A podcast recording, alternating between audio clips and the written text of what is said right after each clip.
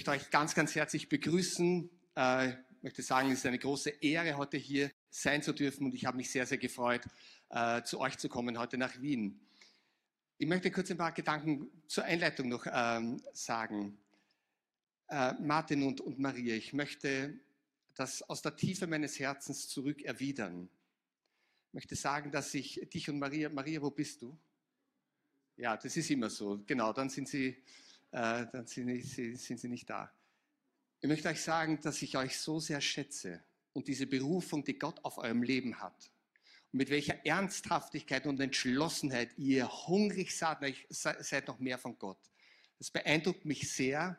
Ihr seid echte Ermutiger und äh, echte Wegweiser auch in der jüngeren Generation hier in unserem Land. Ich möchte euch sagen als Gemeinde, dass ihr so reich beschenkt seid durch so großartige Leiter.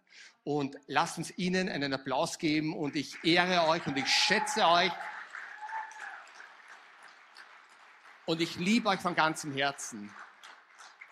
Ich möchte an der Stelle auch jemanden besonders erwähnen, der in meinem Leben persönlich, auch in unserem Leben investiert hat, geglaubt hat, gesehen hat, dran geblieben ist, Pionier in unserem Land, geistliche Väter und Mütter sind in unserem Land, in unserer Bewegung, die viel bewirkt haben, die ihr Leben hingegeben haben, damit das Reich Gottes kommt, damit Menschen gesegnet und freigesetzt und gefördert werden.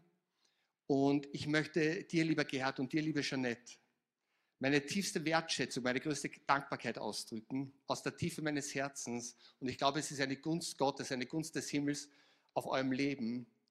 Und als wir so angebetet hatten, sah ich euch mit einem Lächeln zusammen in einem Erntefeld stehen, in einem reifen Erntefeld, zutiefst zufrieden. Und es wäre, als ob Gott gesagt hätte, da hat Gott so eine reiche Frucht. Ich habe kein Ende gesehen. Der Himmel und die Erde haben sich berührt. Eine Frucht geschenkt und gewirkt, weit, weit mehr, als ihr euch, als euch bewusst ist. Und das ist, weil Gott den Glauben, diesen Glauben, der immer wieder geprüft und bewährt worden ist von Gott durch Höhen und in Tiefen, dieser Glaube bewirkt etwas, eine reichhaltige Ernte in diesem Land und ihr seid hier mittendrin und die Ernte geht weiter und die Ernte ist riesig und sie wartet auf Arbeiter und ihr seid solche, die Gott verwenden möchte. Lasst Gerhard und Jeanette uns ehren und ihnen einen kräftigen Applaus geben. Vielen, vielen Dank, lieber Gerhard, lieber Jeanette.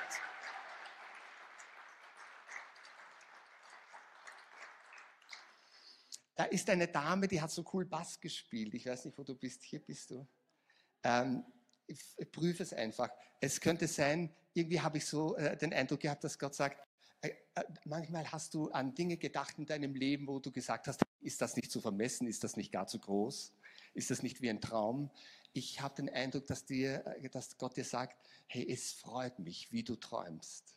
Und ich möchte dir meine Träume so richtig real in dein Herz pflanzen und dich freisetzen. Äh, ich, ich habe so den Eindruck, dass Gottes übernatürliche Kraft in deinem Leben Durchbrüche bewirken möchte, viel höher, als du dir das jemals vorstellen kannst. Und da hat Gott Träume für dein Leben, wo du noch sehr vorsichtig bist und Gott steigt da rein manchmal in manchen Gebieten und sagt, hey, ich habe, eine, ich habe was für dich vorbereitet. Finde ich eine große Gunst Gottes auf deinem Leben. Ja. Äh, dann sah ich noch wie wir gekommen sind, Gerd hat mir kurz dieses, äh, dieses Plakat an dieser Brücke zwischen Gaso und, und äh, dem äh, Entertainment Center gezeigt. Es war so, als ob das nicht nur eine Brücke ist, sondern das ist so ein starkes prophetisches Zeichen. Und es war so, als, als dass hier eine Verbindung ist zwischen Himmel und Erde. Und ihr Lieben, dass, ihr, dass wir hier heute sitzen dürfen und Gottesdienst feiern dürfen. Das ist so ein Miracle. Das ist so ein Wunder. Das ist überhaupt nicht menschlich irgendwie geplant gewesen oder irgendwie äh, möglich gewesen, sondern ich glaube, dass der Himmel euch hierher platziert hat. Und dass Gott wirklich jeden einzelnen von euch gebrauchen möchte, und verwenden möchte, dass hier das Reich Gottes expandiert und Menschen wirklich Jesus persönlich kennenlernen. Und es ist so schön, dass du heute da bist. Und jeder, der heute beim Livestream zuschaut, wir beten für dich und wir wünschen dir, dass Gott dich richtig toucht und dass er richtig dein Herz berührt und dass du auch richtig Teil dieser Church bist und dass du spürst, dass Gott einen Platz für dich hat.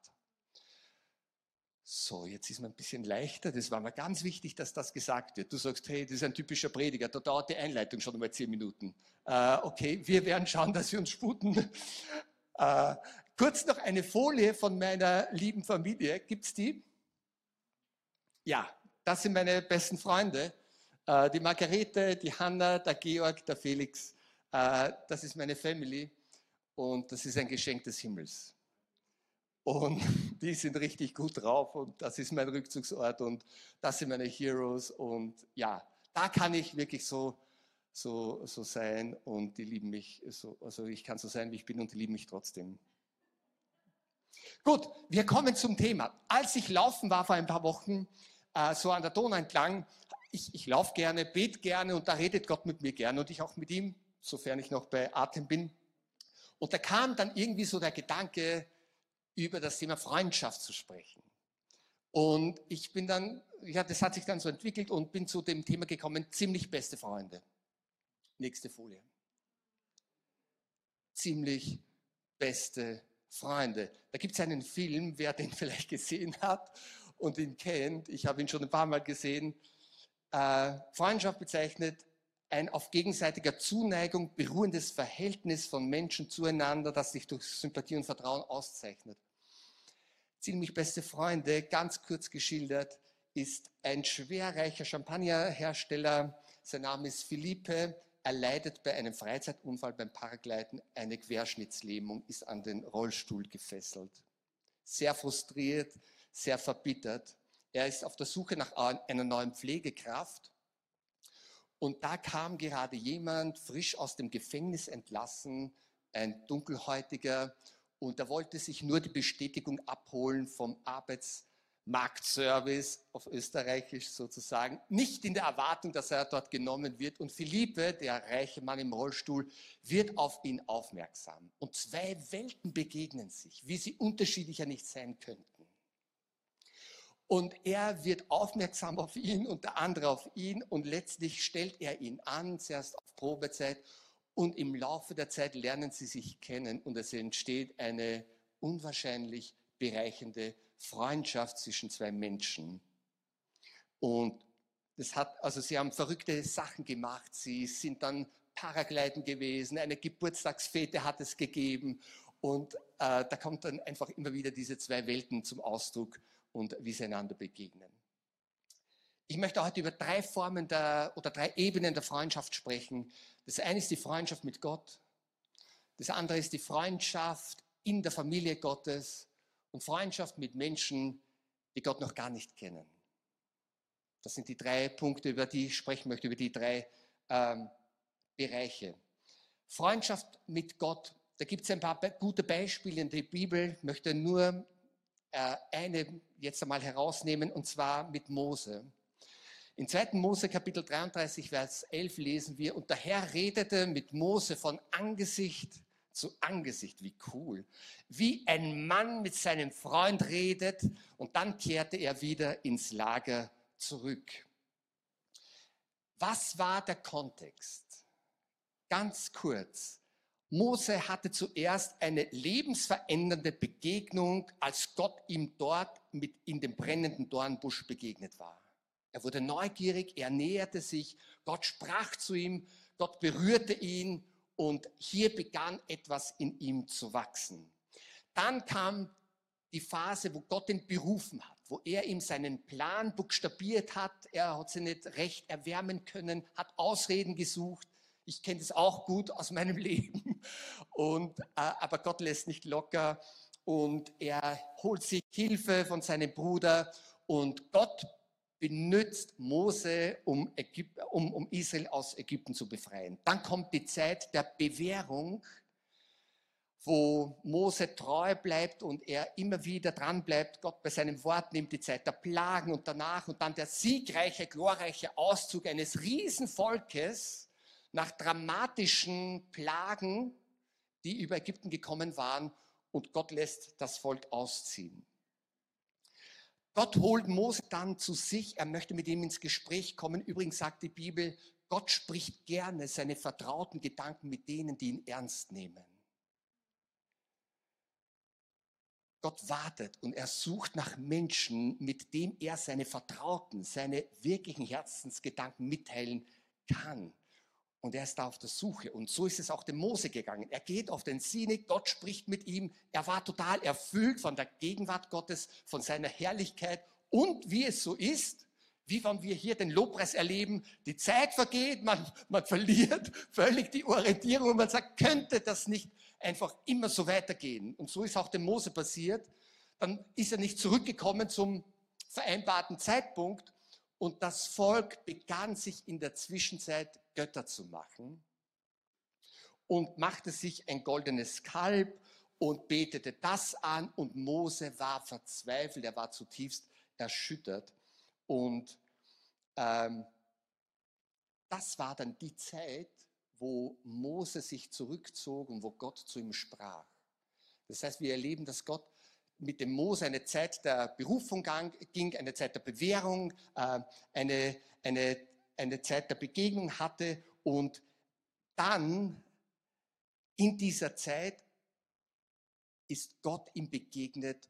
Wir lesen hier von Angesicht zu Angesicht, wie ein Mann mit seinem Freund redet. Ich glaube, Mose war an einem Punkt, wo er aufgeben wollte, wo er verzweifelt war, wo er zutiefst enttäuscht war und frustriert war, wo er am Ende war, wo er vielleicht überlegt hat, hey, ich schmeiß alles hin, mich interessiert das Ganze nicht mehr. Und Mose wirklich echt wurde vor, vor Gott und in, sein, in seiner Gegenwart. Und wisst ihr, ich weiß nicht, wie du denkst, aber ich, es kostet echt viel Mut, dass man richtig ehrlich und echt wird vor Gott. Und das hat auch Mose äh, erlebt und in diese Phase ist er eingetaucht und, und hier in diesem Kontext wird dieses Wort verwendet. Das heißt, Mose hat alles eigene mal losgelassen und hat sich derart geöffnet, dass Gott ihm richtig von Mann zu Mann begegnen konnte und er sprach zu ihm wie ein Mann mit seinem Freund. Ich denke mir, ich weiß nicht, welches Bild du von Gott hast, aber wenn die Bibel Gott als jemanden beschreibt, der uns Freund sein möchte, dann hört sich für mich das irgendwie sehr, sehr vertrauensvoll, sehr, sehr positiv an. Das ist einer, der an uns glaubt, einer, der uns kennt, jemand, dem wir uns völlig vorbehaltlos anvertrauen können, jemand, der uns nicht nur den Kopf streichelt, sondern einmal an in den Hintern gibt, wenn es notwendig ist, ja? der uns erzieht, der es gut mit uns meint, der es wirklich am allerbesten mit uns meint und er erzieht uns, er ermutigt, er ermahnt uns, er möchte uns richtig vorwärts bringen und das hat Mose erlebt. Wie können wir die Freundschaft mit Gott vertiefen? Da gibt es ganz viele Wege. Aber ein zentraler Weg ist es. Ich glaube, dort, je besser wir Gott persönlich kennenlernen. Und ich meine da jetzt wirklich persönlich, indem wir uns Zeit nehmen, in der Bibel zu lesen. Indem wir uns Zeit nehmen, auf Gottes Reden zu hören.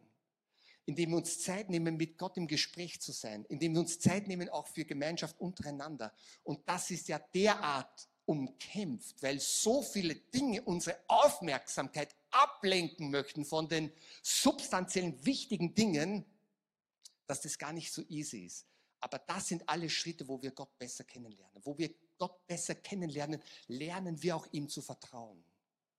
Und dort, wo wir ehrlich und echt sind und Gott nicht ausklammern aus unserem Leben, da kommt eine ganz neue Qualität des Glaubens in unser Leben rein. Und das ist cool.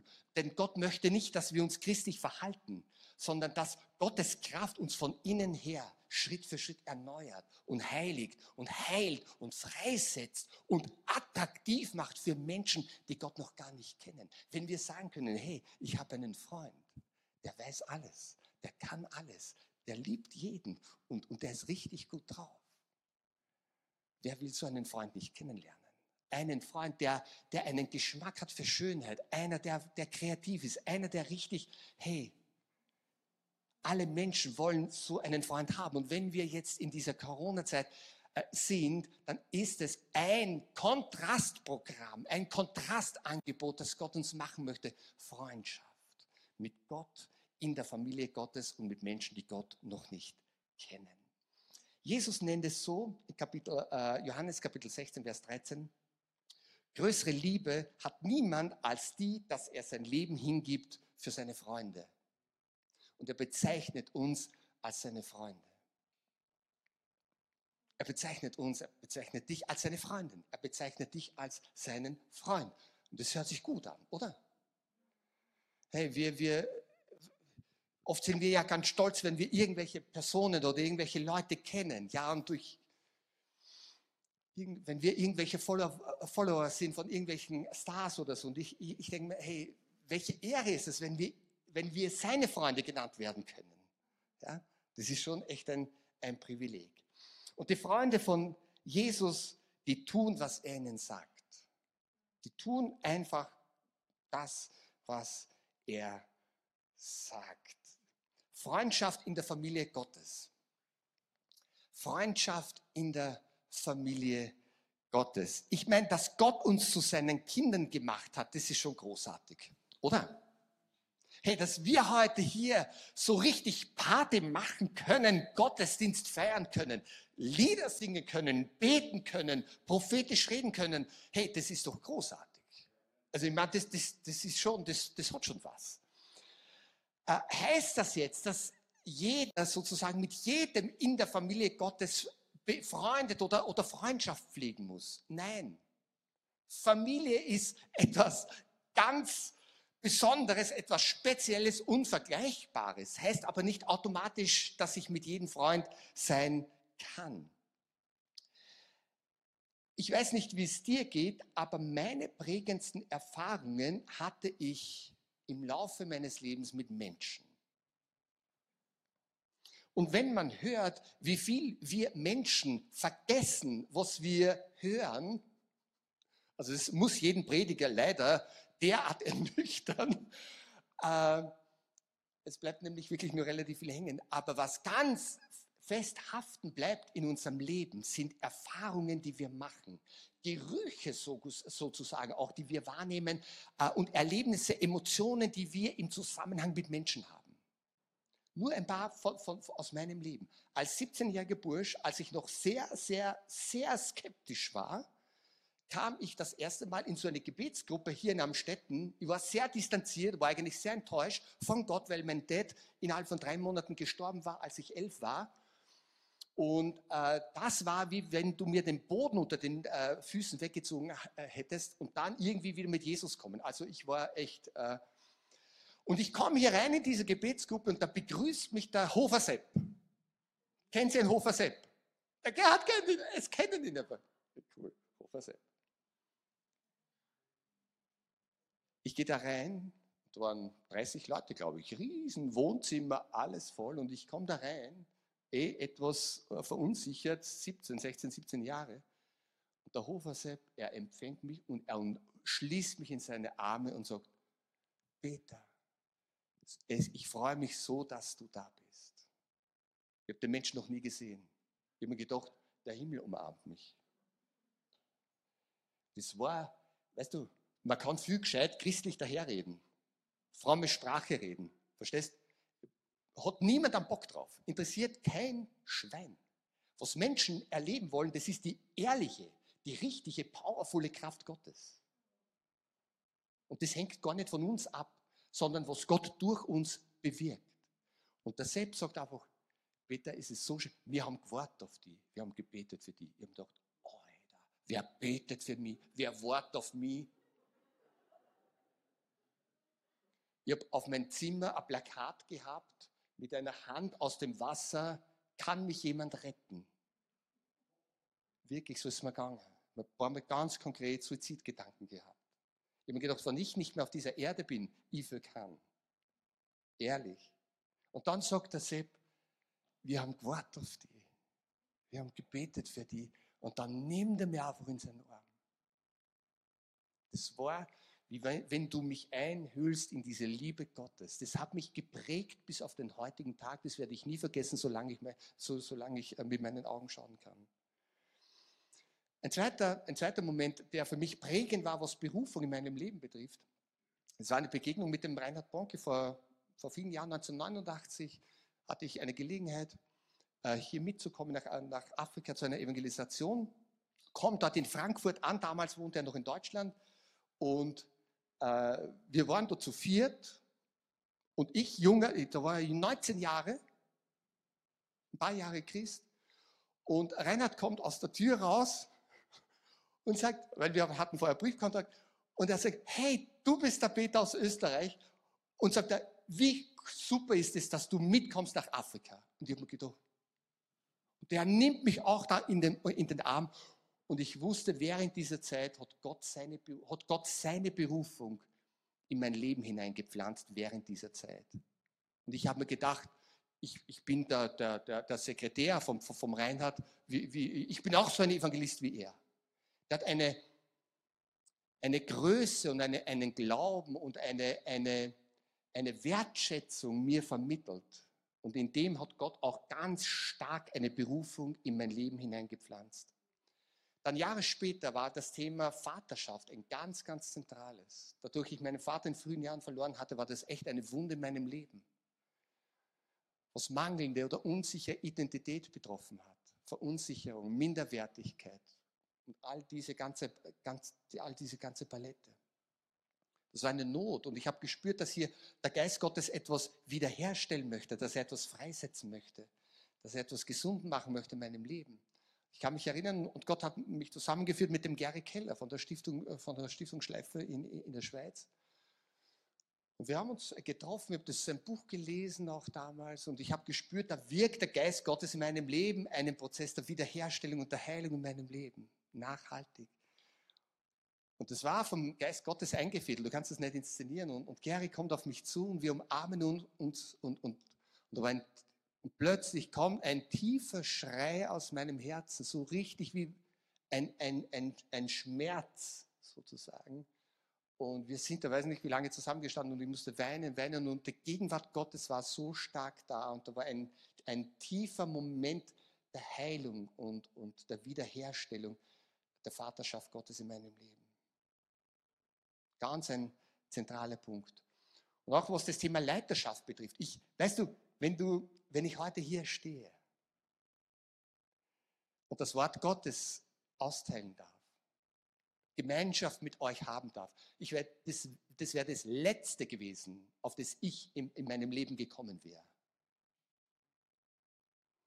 Also das kann ich sagen, das hätte ich mir nie ausgesucht. Auf diese Idee wäre ich nie gekommen. Hey, ich habe meinen Polizeijob echt geliebt und das ist dann echt coole Socken dort und, und das war, war, ist echt cool. Aber dass ich einmal Pastor bin und, und einmal in dieser tollen Bewegung sein darf und mitarbeiten und mit, mitbauen darf, also auf diese Idee wäre ich nicht gekommen. Und das waren auch nicht immer einfache Zeiten, sind auch manchmal schwierige Zeiten. Und da gab es jemanden, der der mir auch in, die, in, der Reise sehr begleitet hat und sehr, sehr unterstützt hat, sehr beigestanden hat, manchmal in schwierigen, in schwierigen Zeiten. Das war Peter Wenz. Ein Ermutiger und ein Mann, der integer ist und jemand, der Menschen fördert und mutig ist und mit jemandem zusammensteht, das hat mich auch sehr meine Leiterschaft geprägt und auch geformt. Und diese Begegnungen werde ich nie vergessen. Deswegen Freundschaft mit Menschen, Freundschaft mit Menschen aus der Familie Gottes ist unersetzlich. Und ihr Lieben, wenn wir heute hier zusammensitzen, ich empfinde, wenn heute jemand das erste Mal da ist, dann möchte ich dir sagen, dass Gott total begeistert ist davon, dass es sein Herz berührt, dass du heute da bist. Ich habe auch den Eindruck, dass einige Leute da sind, die sagen, hey, bei mir ist momentan irgendwie ein bisschen die Luft heraus. Gott sagt nicht, dass er von dir etwas erwartet oder dir nur etwas drauflegt, sondern er sagt, mein Herz ist bewegt, dass du trotzdem da bist. Und er möchte dein Herz berühren und er möchte dein Herz ganz neu erobern und für ihn gewinnen. Und er möchte dir seine Freundschaft ganz neu lebendig machen. Im Römer Kapitel 12, Vers 10 steht, lasst im Umgang miteinander Herzlichkeit und geschwisterliche Liebe zum Ausdruck kommen. Totales Kontrastprogramm zu unserer Gesellschaft. Das ist nicht so herzlich. äh, übertrefft euch gegenseitig darin, einander Achtung, Ehre und Respekt zu erweisen. Einer soll den anderen größerer Ehre wert halten als sich selbst. Wow. Wisst ihr, es gibt eine Unkultur in unserem Land. Das zipft mich manchmal an. Wisst ihr, was das ist? Weiß nicht, ob es euch aufgefallen ist. Aber in Österreich ist es gern so Sitte, dass wir die schönsten und wertschätzendsten und berührendsten Worte für Menschen finden, erst vorm Grab. Wie blöd, weil das hören sie nicht mehr. Es wäre besser, finde ich, wenn wir das vielleicht umdrehen. Wenn wir sagen, hey, solange wir einander haben, wollen wir einander mit dieser Herzlichkeit und dieser aufrichtigen geschwisterlichen Liebe einander ehren, uns gegenseitig übertreffen darin, einander Achtung und Ehrenrespekt zu erweisen und uns sogar übertreffen in dieser Wertschätzung. Und ihr Lieben, wer immer du bist, wo immer du herkommst, du bist ein Geschenk des Himmels. Du bist ein so ein Geschenk. Und es ist so gut, dass du heute da bist und das Wort Gottes hörst, wie Gott über dich denkt.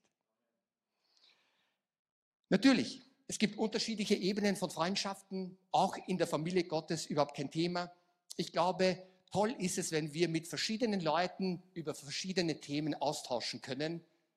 Das ist gescheit, ja, und das macht auch Sinn. Freundschaftliche Beziehungen, was zeichnet sie aus? Ich glaube, wirkliches Vertrauen und innere Verbundenheit, ein Interesse am anderen Menschen, Loyalität und Integrität.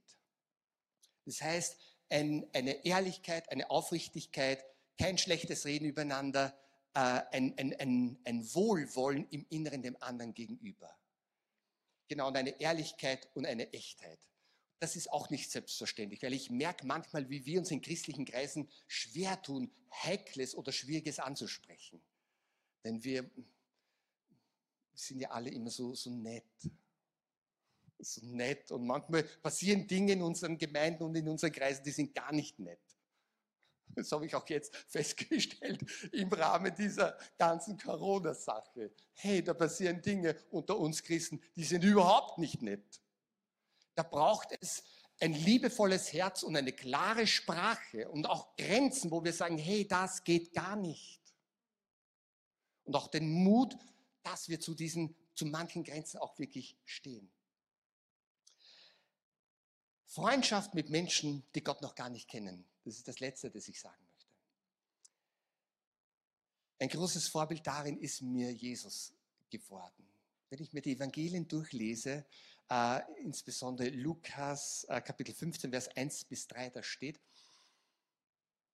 es kamen aber, und das war üblich, alle Zöllner und Sünder oder andere Setzung sagt Gesindel, Leute mit schlechtem Ruf, die gab es damals, die gibt es auch heute, wo wir meinen, wer immer das auch ist, die haben nämlich kein Marschall, das steht nicht oben. Mensch, ich bin jemand mit schlechtem Ruf. Das sind Menschen wie du und ich, ja, ganz normale Menschen sind das, das sieht man nicht äußerlich. Um ihn zu hören, und die Pharisäer und die Schriftgelehrten, die murrten und sprachen, dieser nimmt Sünder auf und ist mit ihnen. Das ist ein Jesusbild, das mich zutiefst berührt. Es war üblich, es war normal, dass sich Leute, die total unfromm und unreligiös waren, sich um Jesus geschart haben. Und das sind für mich totale Heroes, denn das zeigt eine innere Offenheit, ein Interesse, dass sie diesen Jesus kennenlernen wollen. Sie wollen ihm zuhören. Das bedeutet, ich nehme mir Zeit. Du bist mir wert. Ich achte auf das, was du sagst. Das waren diese Leute, die Pharisäer und die Schriftgelehrten, die haben sie aufgeregt und die sind ihn äh, äh, an den Latz gegangen. Das heißt, Jesus, die Biografie vermittelt ganz deutlich, dass er ohne Berührungsängste, ohne Vorurteile, ohne Leute einzuschachteln, unabhängig ihres Hintergrundes, ihres ihrer Prägung, ihrer Neigung, ihrer Kultur, ihrer Tradition wertschätzend auf Leute zugegangen ist. dass er ihnen im Dialog ungeteilte Aufmerksamkeit geschenkt hat, ihnen zugehört hat. Frauen, Kindern, Kranken, Aussätzigen, Schuldbeladenen. Das berührt mich bei Jesus total. Und er hebt nicht seinen Zeigefinger auf moralische Weise und verdammt oder verurteilt Leute, sondern er bringt ihnen die befreiende Wahrheit in so einer gnädigen und liebevollen Art und Weise, dass, ihn, dass ihm die Leute an den Lippen hängen. Wow, ist das cool. Die Leute spüren, ich kann vor Jesus mein ganzes Leben öffnen. Ich kann den ganzen Mist, der vielleicht dort oder da sich angesammelt hat, kann ich vor ihm loswerden, kann ich bei ihm entsorgen. Und er setzt mich frei, er macht mich gesund. Und er glaubt an mich, er vergibt mir und er schenkt mir neues Leben. Menschen spüren ganz genau, was unsere Motivation ist. Kinder spüren ganz genau, was unsere Motivation ist. Leute im Gefängnis spüren ganz genau, was unsere Motivation ist. Leute, die sehr belastet sind, spüren, was unsere Motivation ist. Menschen wollen um ihrer selbst willen geliebt und angesprochen werden. Wir sind froh, dass es verschiedene Angebote und Programme gibt.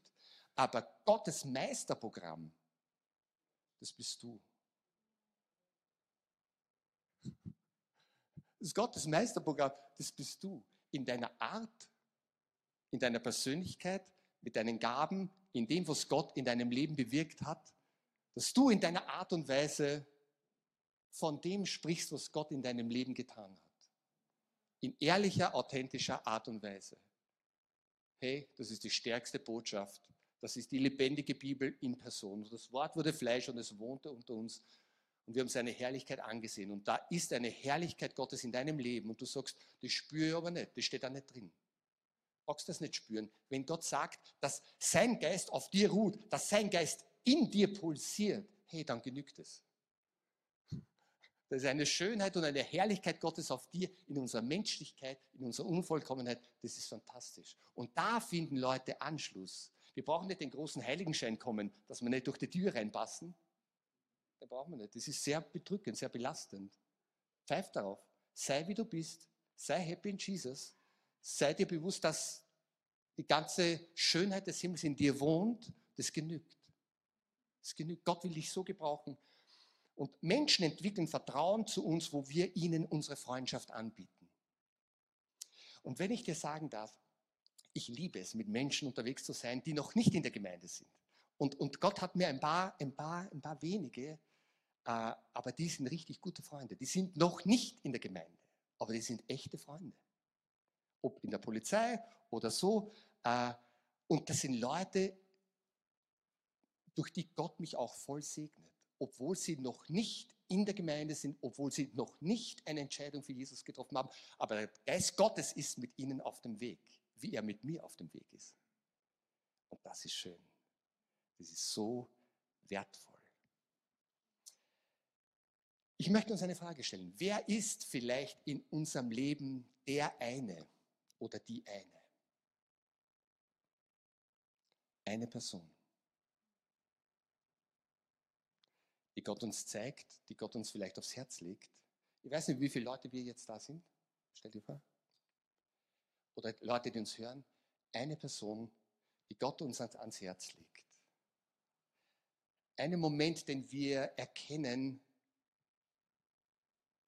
achtsam zu sein, durch die, wo Gott durch uns wirken möchte und ihn berühren möchte mit seiner Gegenwart, mit seiner Liebe oder mit einem Gebet um Heilung oder einem freundlichen Blick, wo wir Menschen wahrnehmen. Mitleid, Mitgefühl zeigen. Wer ist der eine oder die eine? Ich möchte abschließen noch mit einem Zitat. Die wichtigste Stunde ist immer die Gegenwart. Der bedeutendste Mensch immer der, der dir gerade gegenübersteht. Das notwendigste Werk ist immer die Liebe. Das ist ein Zitat von Eckhard von Hochheim, ein deutscher Theologe. Ich wiederhole es noch einmal. Super, es taugt mir voll, wenn du, übrigens, wenn du habe ihn kennengelernt im Bucknerhaus bei der Aufbruchkonferenz. Was für ein, was für ein Segen. Die wichtigste Stunde, und ihr Lieben, manchmal scheint es ja so, als wie wenn wir Getriebene wären. Wir können ja kaum im Jetzt leben, müssen wir schon wieder. Was ist danach? Wie soll Gott uns da erreichen, wenn wir schon wieder weg sind? Das ist ja unwahrscheinlich schwierig.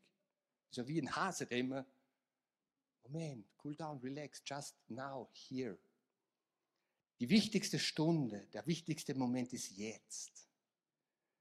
Der bedeutendste Mensch ist immer der, der dir gerade gegenübersteht. Und das notwendigste Werk ist immer die Liebe.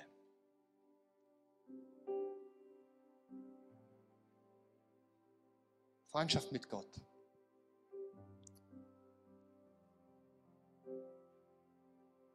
Ich möchte dich so herzlich einladen, diese Zeit zu nutzen, dich persönlich neu auf den Weg zu machen, deine Freundschaft mit Gott zu vertiefen. Er sucht dich. Er wartet auf dich. Sein Herz schlägt nach dir. Es ist immer er, der den ersten Schritt auf uns zumacht. Freundschaft in der Familie Gottes. Wisst ihr, wenn wir einander als Familie Gottes begegnen, dann begegnen wir dem Christus im anderen. Und wir sind gegeben als Segen, als Ermutigung. Wie gut, dass wir einander haben. Wie gut, dass es dich gibt. Bitte denk nicht gering von dir. Oder sag nur.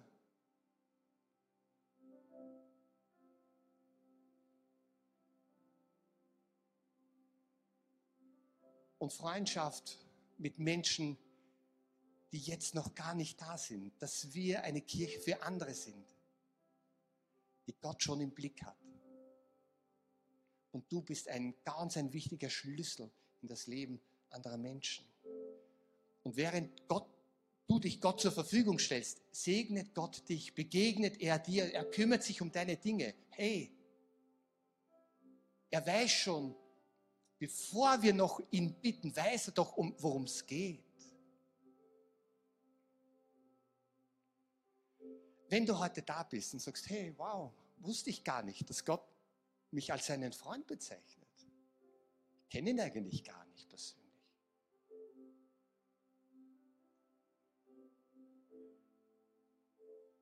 dann möchte ich dich einladen, zu überlegen, ob du das möchtest. Dass du Gott dein Herz öffnest und du ihm eine Chance gibst. Wenn dich das betrifft, setz ein Zeichen für dich selber. Leg deine Hand auf deine Brust. ich bete ein kurzes Gebet und bete es mit in deinem Herzen. Herr Jesus, danke, dass du auf die Erde gekommen bist, um zu suchen und zu retten, was verloren ist. Ich danke dir, dass du mich so sehr liebst, dass du am Kreuz für meine Sünde und Schuld gestorben bist. Ich glaube, dass du auferstanden bist am dritten Tag. Ich bitte dich, vergib mir meine Sünde und Schuld. Komm in mein Herz und an mein Leben. Mach du mich zu einem Kind Gottes. Ich möchte dir nachfolgen. Und ich möchte dein Freund sein bis zum Ende meines Lebens. Amen. Und Vater, ich danke dir für jeden Einzelnen, der heute hier ist, für jeden, der am Livestream zusieht und zuhört.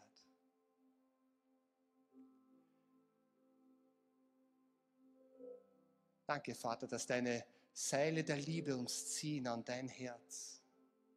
Dass du uns entlastet, wo unser Leben beschwert ist. Dass du uns wiederherstellst, was zerbrochen ist. Dass du in Existenz sprichst, was nicht mehr da ist. Dass du neue Hoffnung schenkst, wo Menschen am Ende sind. Dass du gesund machst, was so krank ist. Dass du vergibst, was so drückt dass du freisetzt, was verengt ist und gebunden ist. Dass du förderst, was abgeschrieben worden ist. Dass du segnest, was mit Worten verflucht worden ist. Ich danke dir, Herr, für deine Kraft. Ich danke dir für deine Salbung. Ich danke dir für deine wunderbare Gegenwart, von der du sagst, dass in deiner Gegenwart Frieden ist, wie ein Strom, Freude in Fülle ist. Ich danke dir, Herr, für eine Belebung durch die Kraft deines Heiligen Geistes.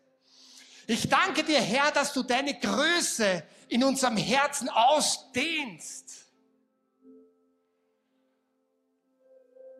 Vater im Himmel, Ehre und Lob sei dir. Und Vater, wir bitten dich, dass du uns deine Menschen ans Herz legst, die du für uns möchtest, dass du eine Verbindung herstellst. Hilf uns, dass wir es erkennen. Und berühre unsere Herzen mit deinem Mitleid, mit deinem Erbarmen, mit deinem Mitgefühl.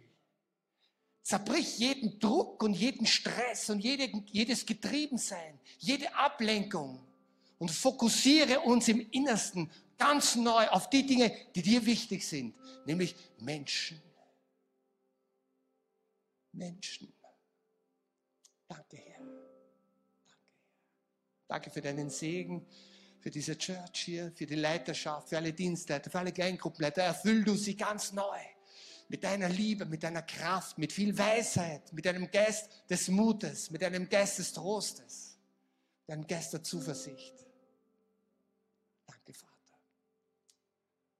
Danke, Vater.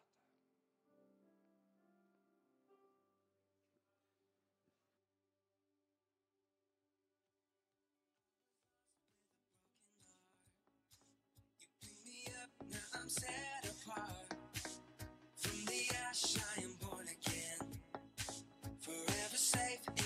Savior's hands. You were more than words could say.